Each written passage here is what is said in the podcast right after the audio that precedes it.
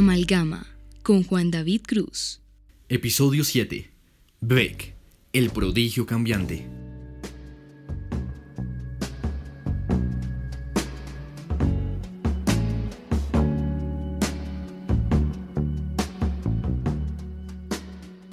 Buenas, sean bienvenidos a una edición más de Amalgama. Estoy muy emocionado porque contamos con la colaboración de Mateo París, guitarrista y vocalista de Olaville, una banda clave en la figura del rock nacional que desde el, desde el 2011 se lanzaron a la música con su primer disco llamado Pedazos de Papel. En 2015 nos deleitaron con el Bello Naranjado y en el 2019 lanzaron Soles Negros. En mi opinión, uno de los mejores discos del año pasado y una pieza espléndida de música que trae en sí un concepto congruente canción tras canción, una identidad musical muy fuerte, colaboraciones potentes. Nos presentaron este disco con su EP Primitivos y desde el inicio se veía el potencial y la fuerza con la que venían. Entonces es un disco lleno de fuerza y un disco clave. También contamos con la ayuda de Santiago Álvarez, un gran amigo cuya voz muy pronto será amplificada alrededor del mundo porque tiene un gran talento. Y sin más cháchara, este es un podcast donde hablaremos sobre Beck y ligaremos esto a la influencia que Beck tiene en la música de Olaville con la voz de Mateo. Así que, sin más preámbulo, bienvenidos y ahí va.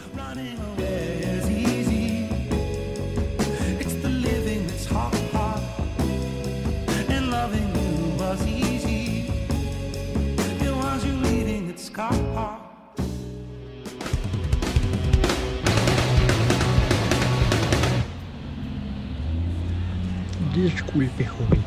¿Me permitiría sentarme, por favor? Claro, bien pueda. Aún no ha muerto el sol. Eh, oiga, dígame algo, dígame algo, joven. Joven. ¡Joven! Ay, qué pena, señor. Dígame. Disculpe interrumpirlo, joven, pero ¿me podría aclararme una duda? ¿Por qué a toda su generación le encanta el reggaetón y esas cosas? Pues el reggaetón es chévere, pero no es lo que todos escuchan. Entiendo, jovencito, pero entonces, ¿qué es lo que escuchan, carachas? En estos tiempos, ¿qué no escuchamos? Las posibilidades son infinitas. Ah, ¿en serio? Qué interesante, vea pues. Gracias, joven.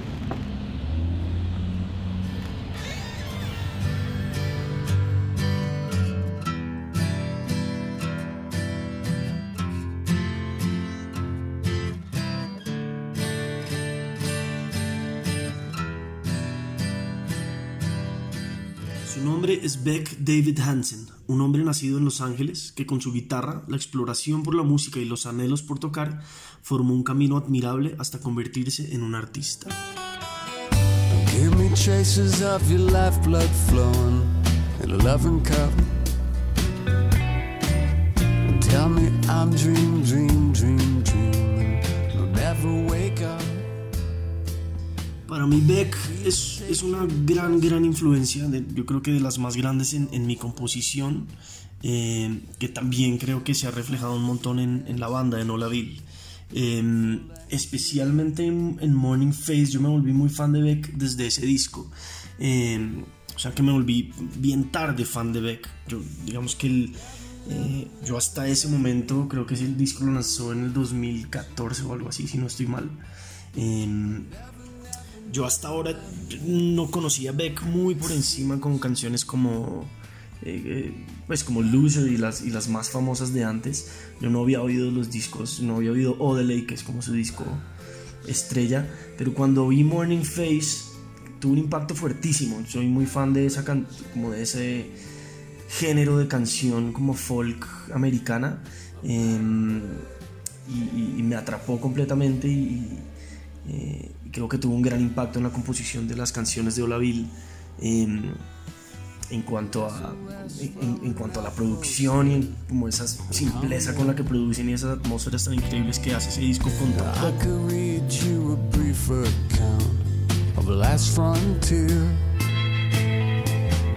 We could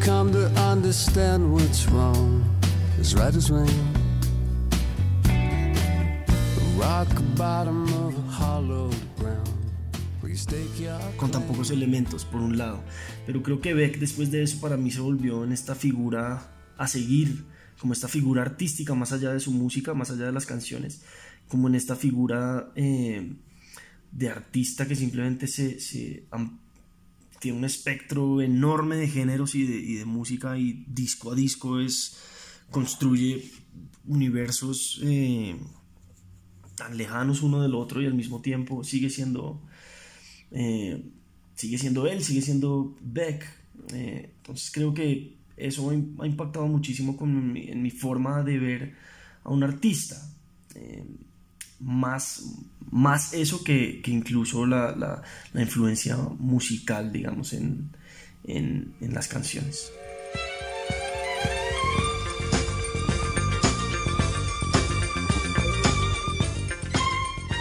Beck nace de la unión entre dos artistas. Su madre, Viv Hansen, fue una reconocida artista visual que perteneció al grupo Andy Warhol Superstars, un grupo de artistas talentosos que inspiraban a Warhol y gente que no hacía parte de las superestrellas de Hollywood.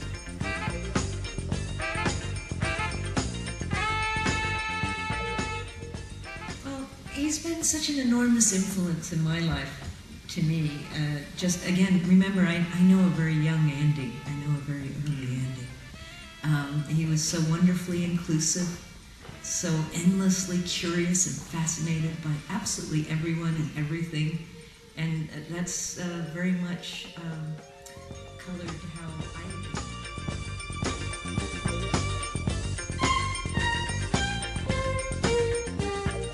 Mientras que su padre, David Campbell, ha sido un importante arreglista y compositor que ha trabajado para artistas como Paul McCartney, Muse, los fabulosos Cadillacs y una gama de artistas muy amplia, donde destaca su virtuosismo al momento de hacer arreglos de cuerdas.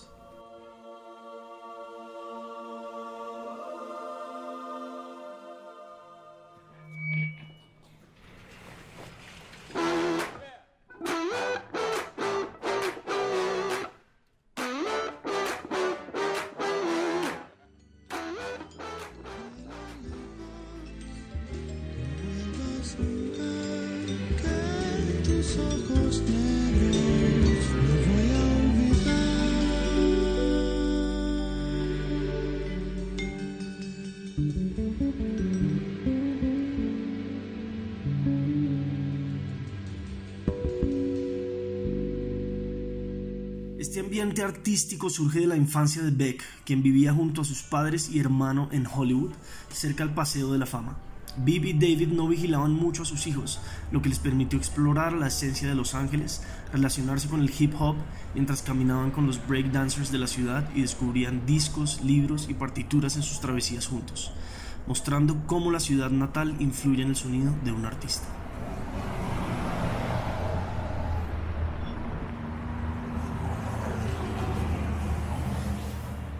Es difícil, es, difícil decir cómo Bogotá influye en el sonido de Olaville porque, porque creo que es difícil definir eh, eh, pues qué es Bogotá para, para, eh, para una banda. Creo que influye absolutamente todo lo que llevamos viviendo nosotros desde pequeños. Influye el colegio en el que estuvimos juntos, influye el programa de música que tuvo el colegio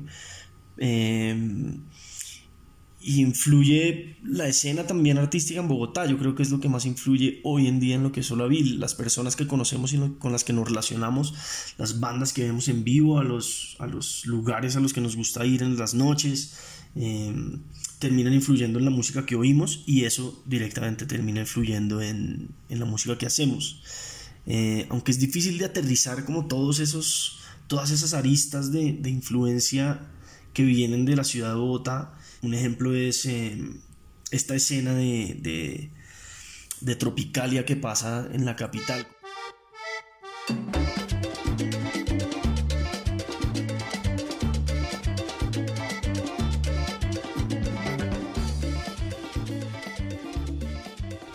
Hay un montón de bandas y una escena efervescente de bandas eh, mezclando géneros tropicales y géneros folclóricos latinoamericanos y colombianos, eh, música del Pacífico, cumbia con, con, con música electrónica europea, pues, eh, y que le dicen o lo que entiendo que se llama es Tropicalia, que es esta escena que además tiene unas bandas tremendas, tremendas, tremendas. Creo que esa escena en particular tiene una influencia fuerte en Olaville porque nuestro baterista Luis hace parte de esa escena, toca con esas bandas eh, y le encanta, digamos, ir a, los conciertos, a los toques, a los bares, etc. Y creo que eso se ha terminado metiendo definitivamente en, la, en el lado percutivo eh, de Olaville y eso es genial. Digamos que todas esas mezclas y, y todas esas coincidencias a veces eh, tan casuales terminan haciendo que un proyecto construya su identidad y construya su, como su lugar.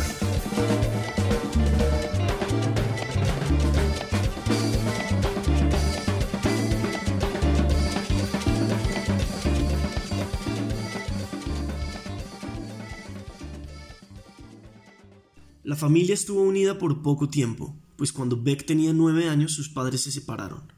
Su madre Viv se queda a cargo de él y su hermano, mudándose a un barrio cercano a Hollywood en la calle Novena, un barrio habitado por coreanos y latinos mayoritariamente, que lo acercan al baile y este toma una influencia muy cercana de la música latina.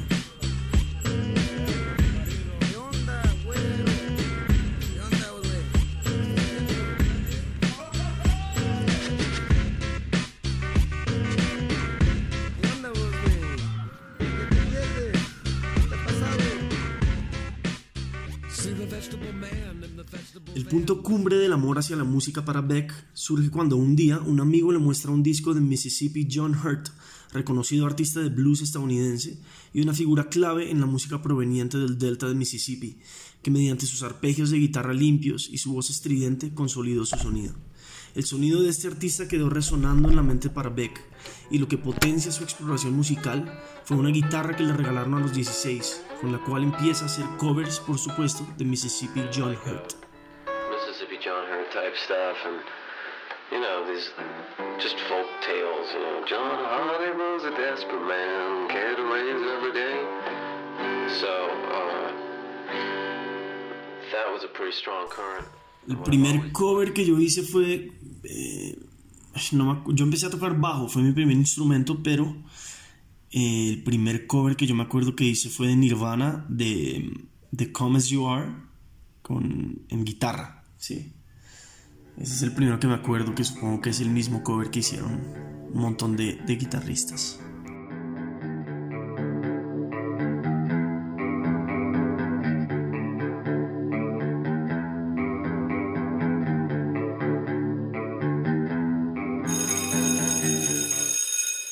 En su adolescencia, Beck se retira del colegio por no sentirse cómodo e intenta aplicar a la escuela de artes, donde es rechazado.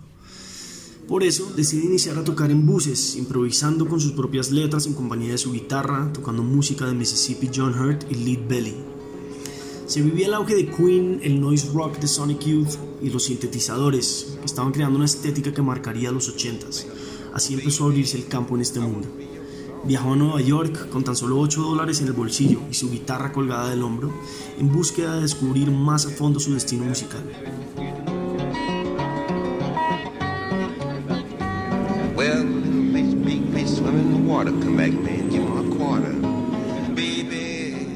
En este trayecto estuvo con varias personas del parche anti-folk, quienes buscaban destruir los clichés de la música e inventar unos nuevos.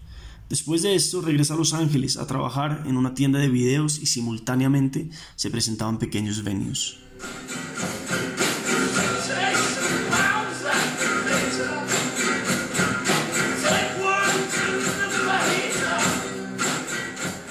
Estas presentaciones surge su nombre artístico, pues los dueños de los bares y venues solo recordaban su primer nombre.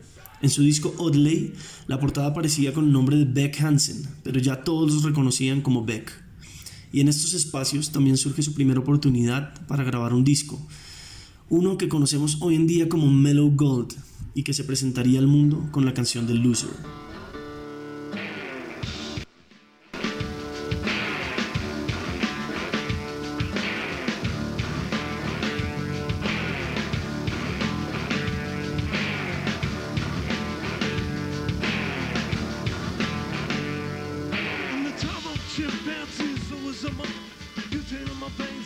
Luso es, una tremenda canción, tremenda canción. Me, encanta y creo que tiene una, una cosa muy especial y es una, eh, en medio como de, de- la parodia de la canción, pues que es una canción un poco de humor, parece como si fuera eh, como molestando. Eh, me acuerdo que cuando la conocí, cuando era muy chiquito, era una canción de, de, pues de joda. No, no, no la reconocía como, como una canción, eh, sí, como una canción tan sofisticada, pues en ese momento. Pero después, poco a poco, conociendo más a Beck, es, lo que hace con, esa, con ese riff constante de la guitarra durante toda la canción, creo que sienta unas bases tremendas eh, de composición. eh, que, que se siente además en su discografía. Lo más increíble de la discografía de Beck es las, los espacios tan grandes y universos tan distintos que hay en cada uno de sus discos. Hacen lo que, lo cada disco. De hecho, Ode hizo un disco de hip hop. eh, y cada disco tiene una, una, una atmósfera bien distinta. Por ejemplo, Morning Face es una canción de folk. Es una canción de, de totalmente de géneros americanos. eh, eh, muy de raíz eh, y es una, una clase de composición todo ese disco. Eh, y sí, cada disco, cada disco tiene su, su, su- su magia. Yo los fui oyendo poco a poco y, y- y eso es lo que hablaba con y eso es lo que hablaba anteriormente sobre, sobre, sobre el impacto más grande de Beck en mí, que ha sido, que ha sido eh, su capacidad de, de, de, de hacer discos tan distintos y de meterse en cualquier grieta en cualquier espacio de los géneros musicales y, y- hacer producciones tremendas. Después sa- sacó, después de Morning Face, creo que salió Colors, que es un disco de pop. Hace, hace lo que quiere, hace, siempre hace lo que quiere y, y logra construir una, una obra tremenda y una identidad que muy pocos, muy pocos músicos y artistas.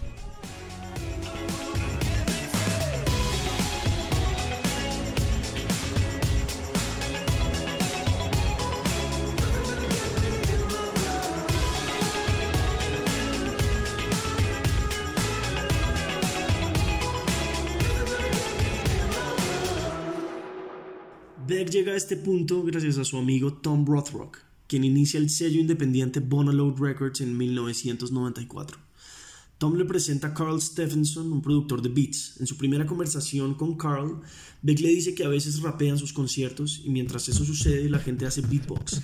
Ambos graban la canción juntos y al escucharla, Beck dice, soy el peor rapero del mundo, soy un perdedor lo cual daría inicio a la canción Loser, una mezcla experimental y bizarra que marcó el inicio de la carrera de Beck.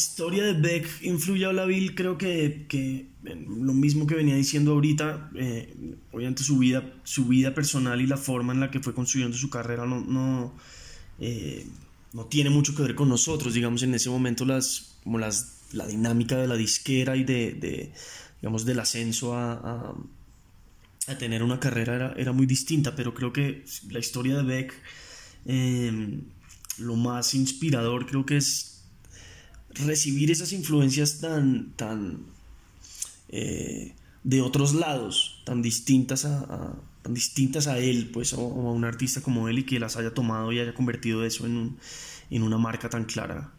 Que eso es finalmente lo que nosotros queremos hacer, o cualquier artista, creo yo, debería querer hacer, y es poder construir una, una obra sólida y con una identidad muy fuerte, eh, no dejarse.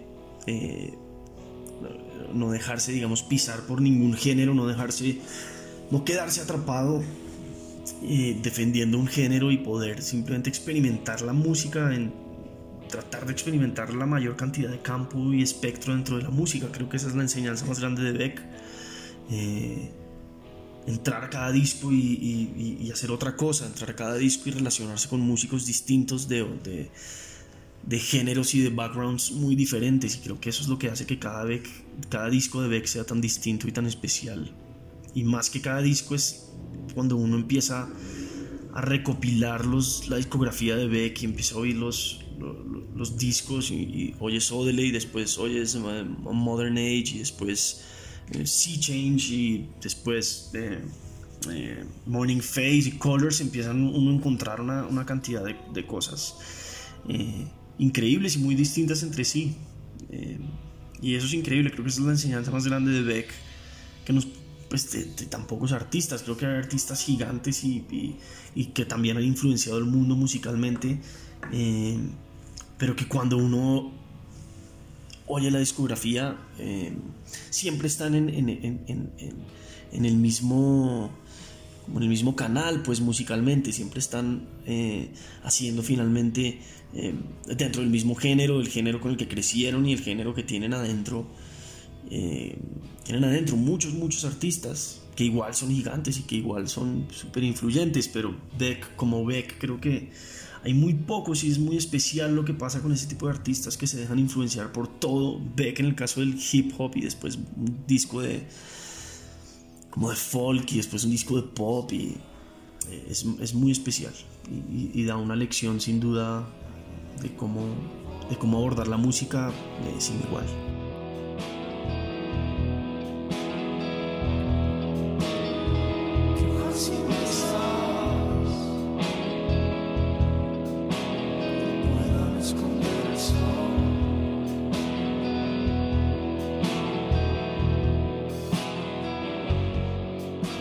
Muchas gracias por escucharnos. En redes pueden encontrarnos como arroba amalgama podcast. Bueno, sobre en Instagram, arroba podcast, donde tenemos distintas publicaciones sobre música nacional, también música internacional, en muchos casos ligados a problemáticas o contextos sociales. Entonces pueden encontrarnos en las redes y también comentarnos qué opinan del podcast, si les gustó, si no les gustó, si les pareció chivita, si les pareció feo, lo que les haya parecido.